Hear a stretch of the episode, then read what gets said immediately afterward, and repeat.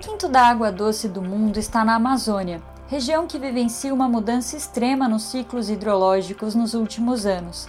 Quem vive na floresta hoje experimenta um paradoxo: de um lado, abundância de água, de outro, falta de saneamento básico e infraestrutura, ou mesmo descarte inadequado de lixo, que impossibilitam o acesso a esse bem vital de forma saudável e segura. Essa situação tem se agravado com inundações cada vez mais frequentes devido às alterações climáticas.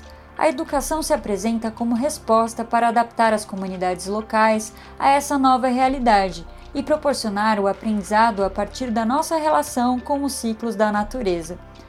No episódio de hoje, vamos conhecer uma experiência prática nesse sentido, contada por Gabriel Freitas de Oliveira, de Anamã, no Amazonas. Ele é um dos jovens educadores do programa Escola d'Água, que forma crianças e jovens de 8 a 18 anos na região banhada pelo rio Purus, para torná-los multiplicadores que influenciam famílias e comunidades inteiras sobre como lidar com os efeitos das alterações do clima.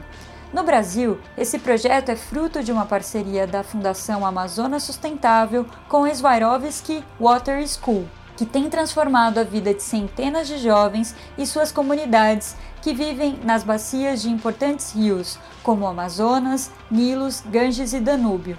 Essas histórias são retratadas no documentário Escola d'Água. Eu sou Juliana Lopes, fundadora da Pulsar Com, e apresento este podcast com Maíra Teixeira, consultora associada da Pulsar Com.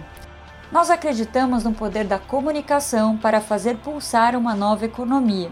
Nos podcasts da Pulsar Com, trazemos exemplos de narrativas inspiradoras, pessoas, coletivos e organizações que já estão pulsando no ritmo dessa nova economia, regenerativa e próspera e por esse motivo vamos falar de coisa boa e possível. Esse é o nosso convite. Vem pulsar com a gente.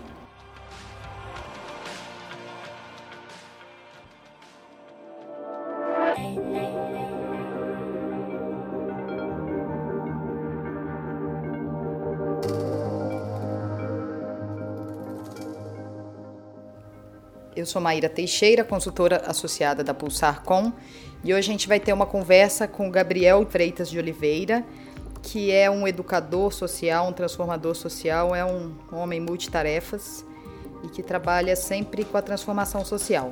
A gente vai contar um pouco a história dele, de onde ele veio, o que, que ele faz, para onde ele vai. Então, com seus 23 anos, ele parece que tem muita coisa para nos ensinar, ele vem de um lugar que pouca gente tem a, a a familiaridade que ele tem, né? Ele é do estado do Amazonas e eu vou pedir para ele contar para gente. Gabriel, é, obrigada.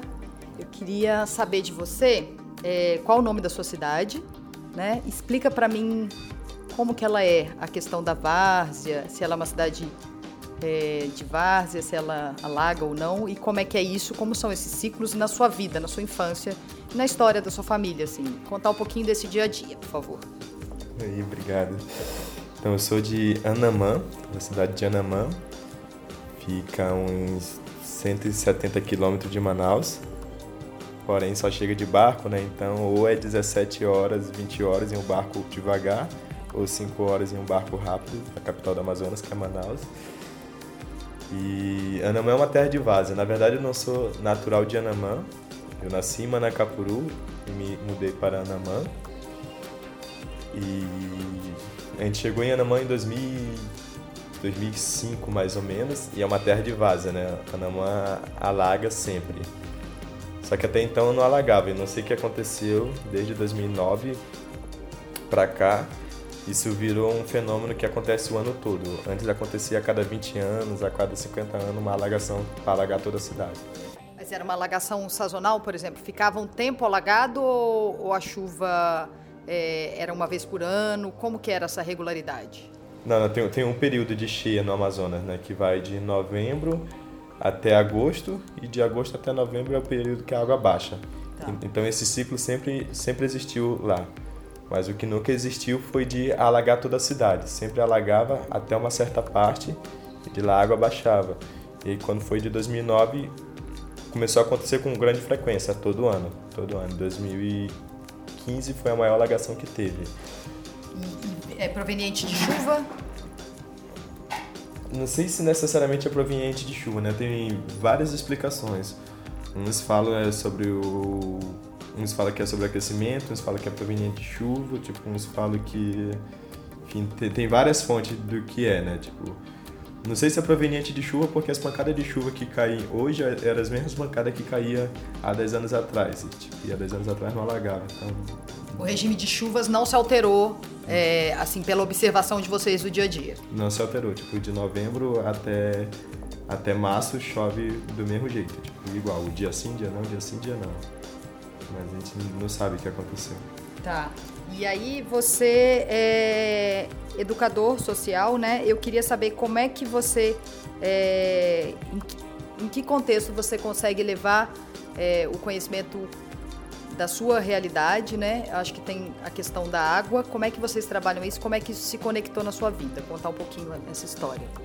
Eu acho que tudo começou, acho que em 2000, lá por 2014, 2015, quando eu comecei a enfim, a viajar para outras comunidades, quando eu comecei a sair um pouco daquela do meu convívio ali com a minha família, com o meu trabalho em campo, quando eu, enfim, eu queria fazer outras coisas diferentes. Bom, e daí eu sempre fui apaixonado por a pela música, sempre gostei de tocar. E teve um dia que eu estava em uma cidade chamada Beruri e alguém me convidou para me fazer parte de um projeto dentro de uma unidade de conservação. Ah, até então eu não tinha ideia do que, que era unidade de conservação, o que, que era projetos socioambientais ou social ou de educação. E aí foi quando eu vi a primeira vez, tipo, as pessoas estavam trabalhando, tipo, brincando, tipo, aprendendo de uma forma brincando. E, e aquilo, não sei, me chamou a atenção de alguma forma porque ah, acho que porque de onde eu vinha, a educação de onde eu vinha, no meu município, no meu lugar, tipo, era muito diferente, tipo, e ninguém queria estar lá nas escolas. E quando eu vi esse, é, quando eu tive a oportunidade de estar numa unidade de conservação a primeira vez que eu vi, eu tive acesso a primeira vez a essa educação experiencial, eu percebi que as pessoas queriam estar ali, sabe? Os alunos queriam estar ali porque era diferente, porque se aprendia de uma forma diferente, onde as trocas eram verdadeiras. Então foi daí que começou. E você foi para é, a, a música te chamou? Você fazia essas você buscava outros territórios dentro ali do, da sua região mesmo para tocar? Como é que foi isso? Eu toquei numa banda de, de samba e, e de pagode desde quando eu era pivete, desde quando eu tinha uns 10 anos. Na verdade, o meu pai adoeceu e foi morar em Manaus, mas a minha mãe, então eu aprendi a tocar, que era para fazer grana para casa. O que, que você tocava? O que, que você aprendeu? Eu tocava baixo, cavaquinho, violão. E a gente viajava para várias cidades vizinhas para tocar, né? fazer rodas de samba. Uhum. Sempre, sempre final de semana a gente estava viajando. E foi quando a gente estava em Barueri, a gente recebeu o convite para ir animar uma tal comunidade que era dentro dessa unidade de conservação. E a gente foi. A aí foi contratado? Foi. Foi. E foi o primeiro contrato musical ou você já tinha feito trabalho não, não, contratado? Tinha, já tinha trabalhado em outras cidades. Na verdade, a gente foi mais por curiosidade para conhecer enfim, uma outra comunidade, a gente só tinha ouvido falar. Então a gente foi para tocar, que estava tendo também um festejo na comunidade, e também foi quando eu conheci esse outro lado de, acho que de, de, de educar, de trazer as coisas. E como é que você passou da pessoa que vê a experiência para ser o educador? Como é que isso aconteceu? Quando eu estava em Dianamã, tipo, eu saí de casa e fui morar na cidade de Beruri. Quando eu estava em Beruri, eu, enfim, eu coordenava um grupo de, da Pastoral da Juventude da igreja na época. E daí eu recebi um convite, porque como eu trabalhava com jovens, eu recebi um convite para me ir para dentro de um programa que estava tendo, que era com jovens, sobre liderança, educação ambiental. E aí, enfim, tinha oportunidade para ir 10 pessoas, mas aí não foi quase ninguém. E eu fui que era para também, não, se não tivesse ninguém ia ser feio. E aí foi quando eu fui, tive meu primeiro contato tipo, mais assim na prática mesmo, tipo de aprendiz. E aí eu gostei, tipo, e aí também tinha toda uma outra coisa lúdica que eu trazia que era importante para os encontros. Então depois que eu fiz esse, que eu participei desse primeiro encontro, eu recebi um convite depois para mim ir lá, mas meio como um oficineiro de música ou algo do tipo. E aí foi quando eu voltei. E aí quando eu voltei eu fiz a oficina de música e aí deu certo. E aí nas minhas outras voltas foi quando eu já estava lá para facilitar os encontros, porque eu fazia dinâmicas. Você que conduzia, então? É, eu estava lá para conduzir os encontros. Tá, e é, dentro da, de uma universidade de conservação, é uma ONG, quem é que fazia, é, por exemplo, você falou da pastoral, né? A, a igreja estava lá, mas nesse curso de liderança era da igreja também ou era de fora? Como é que foi isso? Na verdade, dentro da unidade de conservação, quem atuava na época era o IPE, que era o Instituto, de, Instituto PHSU, e não tinha vínculo nenhum com igreja, nem com prefeitura, mas eles estavam trabalhando na época também com jovens, então seria interessante para eles, na época seria interessante ter a participação de jovens que viviam na cidade participar de um encontro nas zonas rurais. Tá. E aí foi quando eu fui. Mas eu fui sem representação de igreja ou de qualquer coisa que seja. E como é que é a diferença dentro de, um, de uma área que tem essas questões que você estava falando de alagado e de seca? Como é que é uma área rural e uma área de cidade? Eu acho que a grande diferença tipo, nas, áreas que são áreas de vazas, área rural e, e nas áreas urbanas, quando tem esse, esse, esse período de, de enchente, eu acho que se ser na cidade, você acaba ficando um pouco mais, de alguma forma, irritado, né? Porque, porque é isso, né? Você substitui as motos por, por barcos, você substitui os carros por pequena lancha. E quando tá cheio é a diversão das pessoas, né? Tipo, ninguém trabalha, tipo, todo mundo só bebe e faz festa. Então o tempo todo, enfim, saem as motos, mas passa os barcos. Então, isso é, isso é um pouco estressante, quem vive na cidade. Acho que quem vive no interior nesse período, tipo, você é muito mais calmo. Porque, enfim, você tem muito mais paz porque não, não tem acesso realmente de nada ali. E... A economia gira em torno da cheia e da, da seca? Nessas, nessas é, cidades que são áreas de várzea, a economia gira muito em torno da pesca, né? Então, tanto faz, tanto cheio, tanto seco, tipo, é o, é o, que, é o que tem, né? A pesca. Pesca, a malva também, que é, que é a mesma juta, e há outros produtos de campo, como farinha, açaí. A malva é o quê? É aquele trançadinho artesanal? A, a malva é uma planta que se retira a fibra depois de toda processada, as indústrias fazem roupa, tecido, uhum. faz de tudo. Tá. Mas lá o que a gente faz é só tirar a fibra e vender. Ah, tá. E como é que a Escola da Água chegou, o seu trabalho com a Escola da Água chegou até você? Você fez o curso antes? Em 2015, eu tive a oportunidade de ir para São Paulo, para Santos, para fazer um programa chamado Guerreiros Sem Armas. E, e daí, assim que eu terminei o programa em 2015, que eu voltei, já tinha chegado a proposta de acontecer o Escola d'Água no Amazonas, no Purus. E na época quem estava, enfim, trazendo e montando a equipe é, é era a Raquel, a Raquel Luna. E aí quando ela estava montando a equipe para ir a primeira vez em campo na Escola d'Água, enfim, ela buscou saber de pessoas que atuavam nessa pegada um pouco mais de transformação social, nessa parte um pouco mais educadora. E ela contatou o pessoal do Elos, do Instituto Elos de Santos, e aí foi quando eles falaram de mim. Ah, e o Elos é que dá a formação do Guerreiro Sem Armas, né? O Elos é o que dá a formação do Guerreiro Sem Armas. Aí falaram de mim, aí ela foi procurar com outra pessoa, com outro amigo meu que é o Túlio, aí o Túlio falou de mim também. Ela falou, nossa, então eu tenho que ir atrás dele, que tem muita gente falando dele. Uhum. E aí foi quando ela me ligou a primeira vez, contou um pouco como era. E aí foi quando a gente montou toda a equipe, foi a primeira vez em campo em 2016. E o que, que vocês faziam? como é que começou esse projeto? Na época, o, o projeto era especialmente com as crianças. A gente tinha dividido em quatro módulos. O primeiro que era, que era água e eu, né? Então a gente chegava nas comunidades, tirava os alunos das, das salas de aula e ia ter uma educação experiencial durante um dia todo, com várias brincadeiras, aprendendo na prática. Então, o primeiro módulo era água e eu, tipo, de entender os ciclos da água dentro do meu corpo, a quantidade de água que tem no meu corpo. A segunda parte seria a, a, água na escola, né? Tipo, de, de entender como, como, como a água chega na escola, tipo assim, como é o funcionamento da água na escola, tipo, enfim, se existe acesso à água na escola, né? Então, do mesmo jeito também, existem atividades que a gente faz para melhorar tipo ou acesso ou cuidado na água, por exemplo, como atividade de permacultura, como o ciclo de bananeira, que é para tratar a água que vem da pia. Então são atividades um pouco mais práticas, né? mas que também de uma forma bem especial. E aí depois vem água na comunidade, que é quando a gente sai desse espaço de estar com as crianças, tipo, faz a, a criançada convidar todos os pais e toda a comunidade, senta com todo mundo e de falar, tipo, e aí, como é, como é que tá chegando a água na nossa comunidade, sabe? Como é que tá a água na, na escola também, tipo, o que dá para fazer diferente. E aí foi nesse ponto aí, exatamente desse água na escola e água na comunidade, que a gente percebeu que a gente estava meio que fazendo um trabalho um pouco na contramão. Porque a gente estava falando de água na escola, tipo, cuidado com a água, cuidado com higienes pessoais. Mas tinha um ponto muito importante que algumas comunidades não tinham acesso à água na escola e algumas comunidades nem sequer a escola tinha.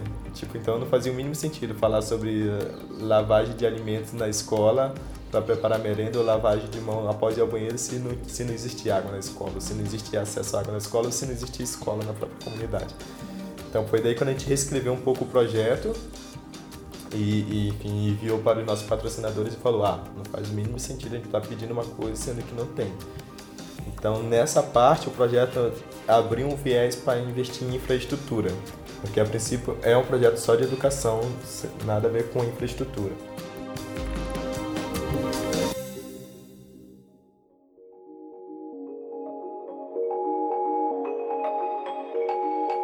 História contada por Gabriel, podemos ver como a questão climática já impacta o cotidiano das populações amazônicas e como essas mudanças estão relacionadas ao modo de vida em grandes centros urbanos. Essa interdependência ficou evidente quando, em 2015, observamos um extenso período de secas na região do Sudeste e um período mais longo de cheias na região amazônica. Isso aconteceu devido ao desmatamento desequilibrando um serviço ecossistêmico de fundamental importância para o país, conhecido como rios voadores. Eles levam dentro de suas nuvens mais água do que o volume despejado no Oceano Atlântico pelo rio Amazonas diariamente. São 17 bilhões de toneladas ao dia. Se fôssemos evaporar toda essa água por dia, seria necessária a energia de 50 mil Itaipus ou 200 mil usinas Belo Monte. Considerando a importância do bioma amazônico para a segurança hídrica, alimentar e energética do Brasil, essa é uma questão que diz respeito a todos nós. E você? Já parou para pensar que fatores têm levado a eventos climáticos cada vez mais intensos e frequentes? Como seus hábitos estão relacionados a isso? De que maneira esses serviços prestados pela floresta amazônica influenciam a nossa vida? É, em que momento, como é que você consegue identificar dentro desse processo, participando dele ativamente, né? Acho que você faz a mediação e facilita mesmo. É, como é que você consegue perceber essa transformação?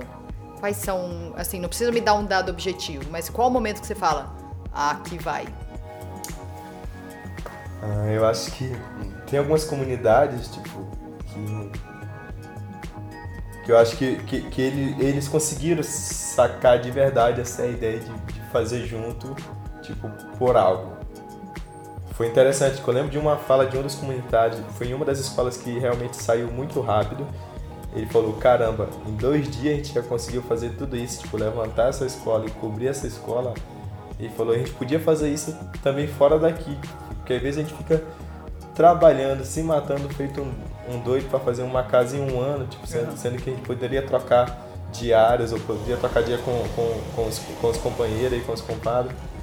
Então né, nessa escola a gente percebe que, que deu muito certo, tanto que até hoje, tipo, a maioria dos trabalhos que eles vão fazer, eles fazem assim, tipo, vai 10 pessoas, ajudam alguém a fazer tal coisa, tipo, em dois dias tá terminado e, e pronto. Então, nessa comunidade se vê, tipo assim, que eles sacaram essa ideia que com mais gente é mais rápido e, e é mais gostoso. Que é um senso de, de, de pessoa coletiva, Sim. eu imagino. É, e hoje, como é que tá esse projeto? Então, hoje uh, acabou a primeira fase, que foi esses módulos que eu falei. O último módulo era Água na Amazonas e no Planeta. Então, acabou essa primeira fase em 2000 e... metade de 2018, uhum. para ser mais exato. E daí a gente reescreveu a proposta para a Svarovski, que é a empresa que patrocina o projeto. Uh, que, enfim, com uma outra pegada, que a gente queria trabalhar mais com jovens também, focar nos professores Então a gente reescreveu a proposta e, e conseguiu muito com base na experiência local, né? Do que, quais eram as necessidades, quais são as necessidades e quais são as é, o que, que não tem, né? É, a gente escreveu a, a, proposta muito, muito com isso mesmo, tipo, de que a gente quer expandir ainda mais a Escola d'Água para muitas outras comunidades.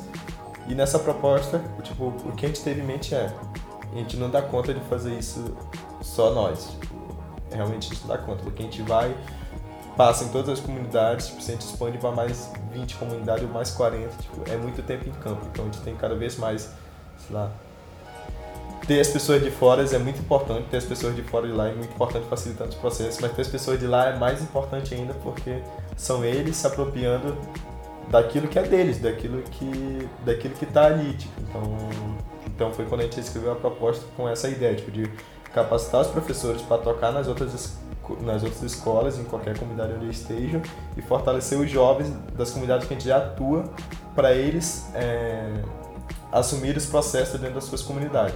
Tá. E o festival, ele está dentro desse, desse, outro projeto, desse segundo projeto? O que, que é o festival? Tá, Qual o, é o nome dele? O, o fest, chama Festival das Águas, do Purus. Purus é o rio, né? Purus é o rio. Festival nasce com a ideia do que quando começou a segunda fase do projeto, a gente teve um primeiro encontro com jovens representantes das comunidades que a gente já atuava. Então a gente teve mais ou menos mais, mais 50 jovens, é claro, né, jovem de 13 anos até 70 anos tinha.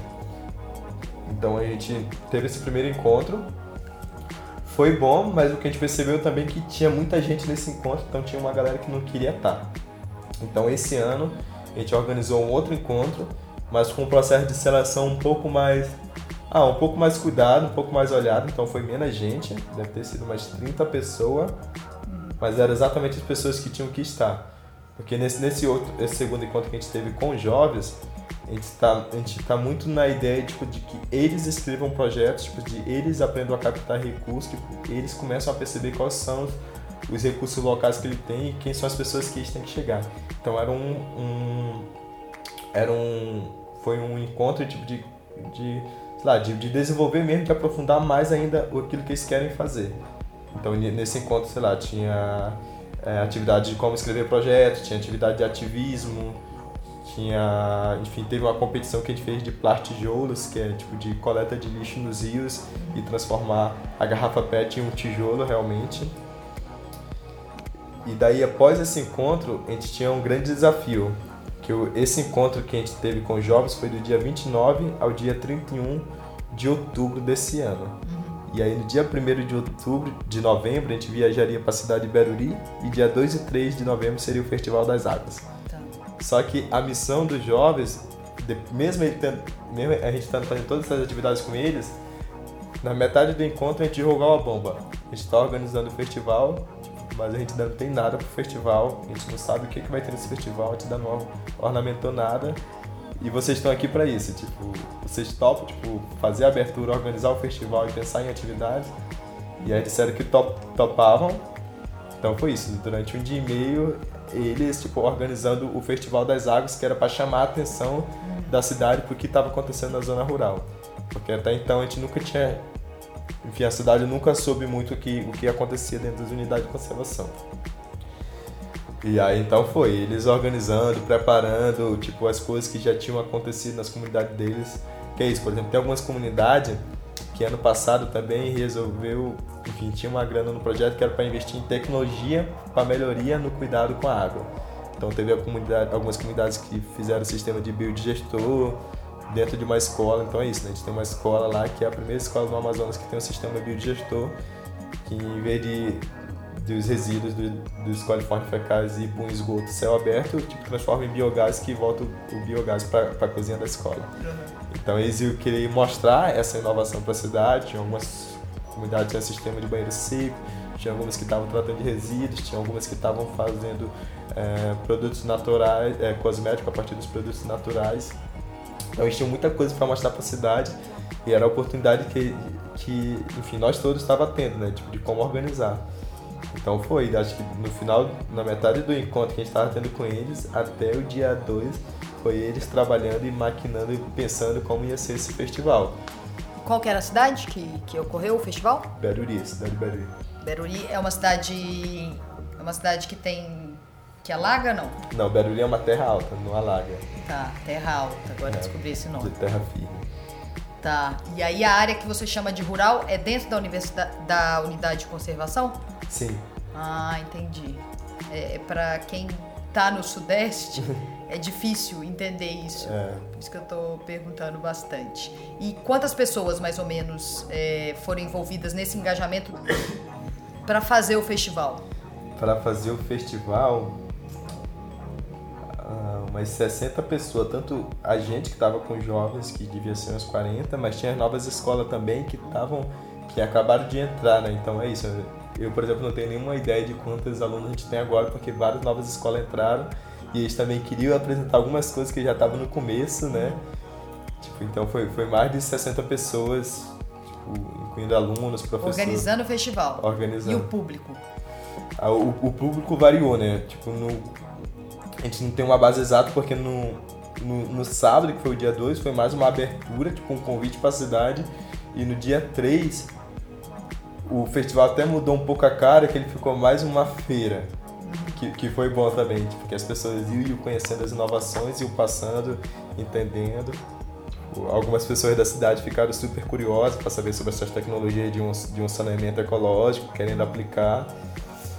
Os jovens também mobilizaram um abaixo assinado e foi entregue no dia do festival para o secretário de Meio Ambiente e Limpeza. Que um grande problema que a gente tem nas comunidades é isso. A maioria das comunidades que a gente atua, tipo, é uma comunidade que já está reduzindo o consumo e está cuidando do lixo, está guardando e está dando um descarte correto, digamos. Mas lá é uma área onde traf- trafica muitos barcos. Barcos de linha que vão de uma cidade para outra, barco de pesca. E é isso, as comunidades limpam, mas aí os barcos lá recolhem todo o lixo em uma sacola tipo, e jogam no rio, tipo, sem, sem pensar mesmo, tipo, sem consciência alguma. E esse lixo uma hora chega nas comunidades e encosta no rio. Então foi feito um abaixo assinado para os barcos pararem de jogar lixo no rio, tipo assim, começar a reduzir o consumo de descartáveis e talheres e, e- e copos e ter lixeiras em seus barcos. E, foi um grande avanço, porque foi um grande salto, porque o secretário de Meio Ambiente e Limpeza ficou a par disso, foi entregue na mão dele, um abaixo assinado, com mais de 500 assinaturas e cada vez mais está chegando assinatura nesse abaixo assinado. E vai ter multa. Vocês pensam numa política pública? Tá, tá encaminhando para isso? está caminhando com a política pública. E é isso, já não dava mais para ser uma coisa conversada, tipo, os jovens que atuam com a gente já tentaram conversar com a maioria, com alguns barqueiros e não dava. Então acho que foi um grande passo ter a, a prefeitura do lado agora, porque é isso, vai ter notificação e depois de umas duas notificações terão multa e talvez só aí, quando os barqueiros vão parar de fazer isso, que é onde vai, onde vai doer, né, que é no bolso. Ah, que legal.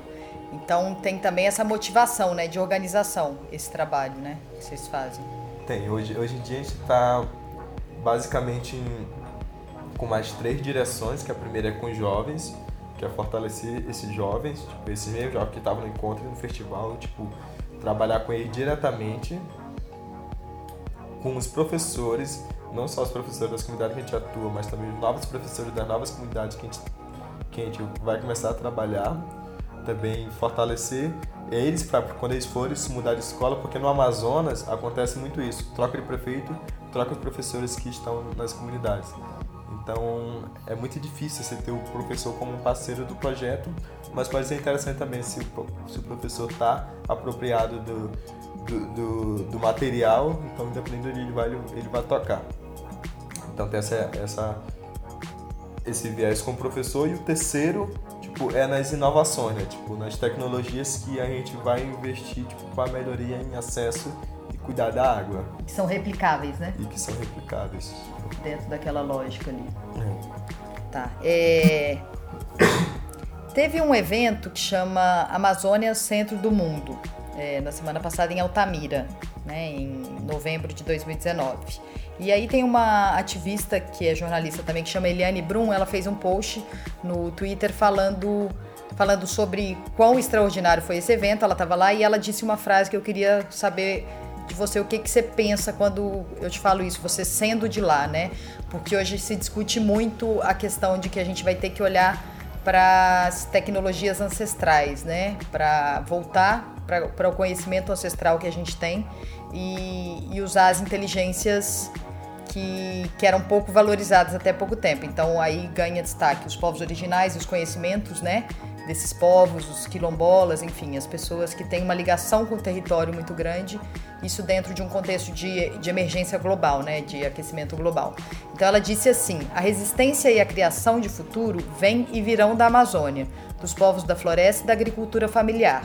Aí ela fala: quem viu jamais esquecerá. Quem viu a potência desse evento. Eu queria saber é, qual é a potência desses saberes. Como é que você vê isso se relacionando dentro de um, de um, de um território super diverso, é, gigantesco e com suas complicações, né? Você tem é, áreas que não são fiscalizadas, você tem grileiros, tem é, um, uma série de, de, de problemas mesmo. Eu queria saber se essa potência da, da comunidade você vê como uma potência mesmo de curativa e como conciliar com com esse essa falta de, de amparo, né?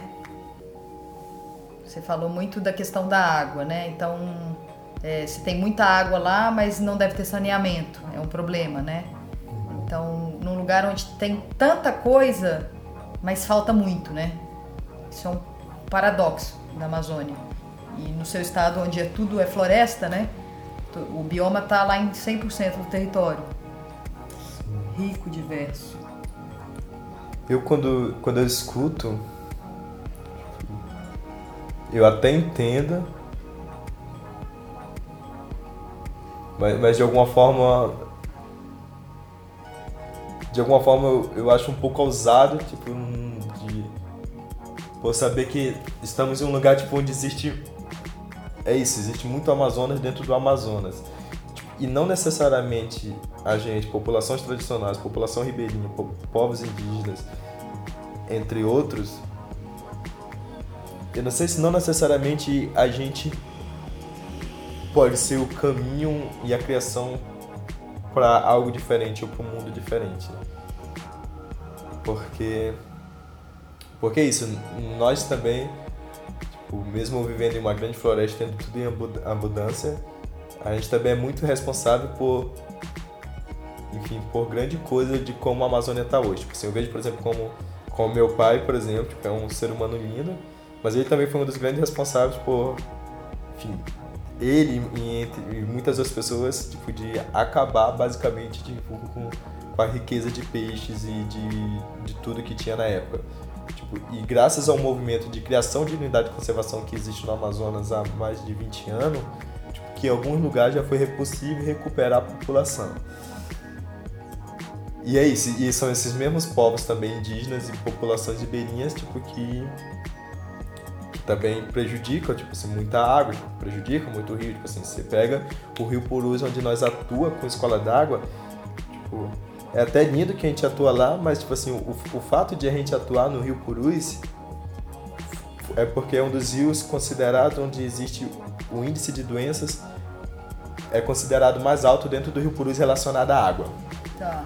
E aí tá relacionado tipo vários fatores, né? Tipo lixo, tipo poluição, tipo assim, as, as próprias práticas uh, digamos que arcaicas das populações, tipo ainda é, é, é, muito viva, tipo, mesmo que já exista bastante trabalho sobre conscientização, sobre um caminho diferente, ainda, ainda, ainda é difícil, tipo. Então você acha que o conhecimento que a gente tem, por exemplo, é, tecnologia de infraestrutura e os saberes locais, você acha que eles, eles, se eles forem fortalecidos de uma maneira igual, eles, você consegue ver um, uma melhoria pela educação, enfim, é, ou pela informação mesmo, né? Do que, que é possível fazer, do que, que qual é a consequência de se jogar um lixo no rio, né?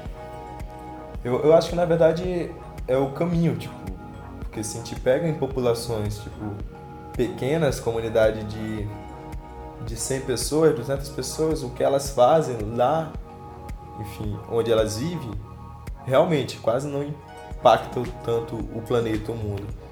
Mas você pega, tipo, é isso, a Amazônia está crescendo tipo, e crescendo cada vez mais. Tipo, as comunidades que há 10 anos atrás tinham 100 pessoas, agora tem 600. Tipo.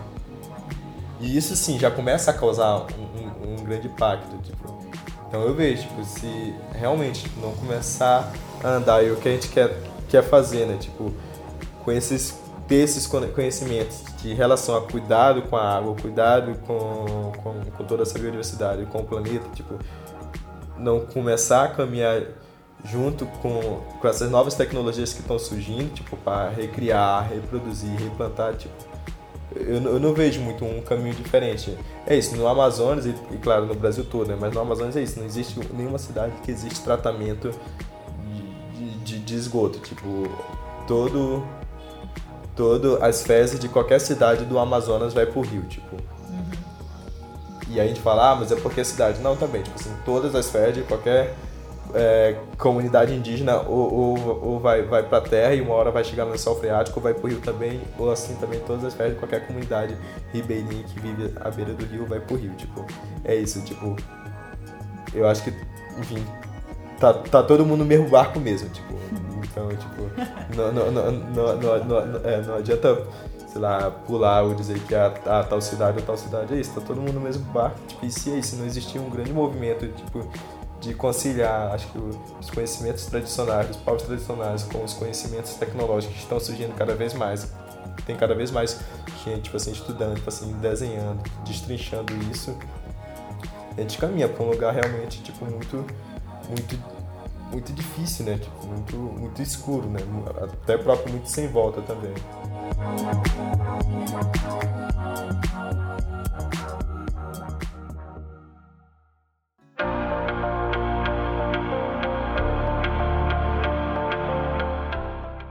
Ficou com vontade de ouvir mais?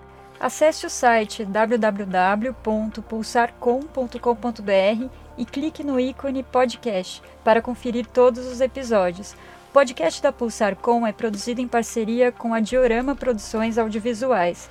Aproveite para nos seguir nas redes sociais, arroba Pulsar Com Você e arroba Diorama Filmes. E também no LinkedIn, arroba Pulsar Com. Até mais. Até mais.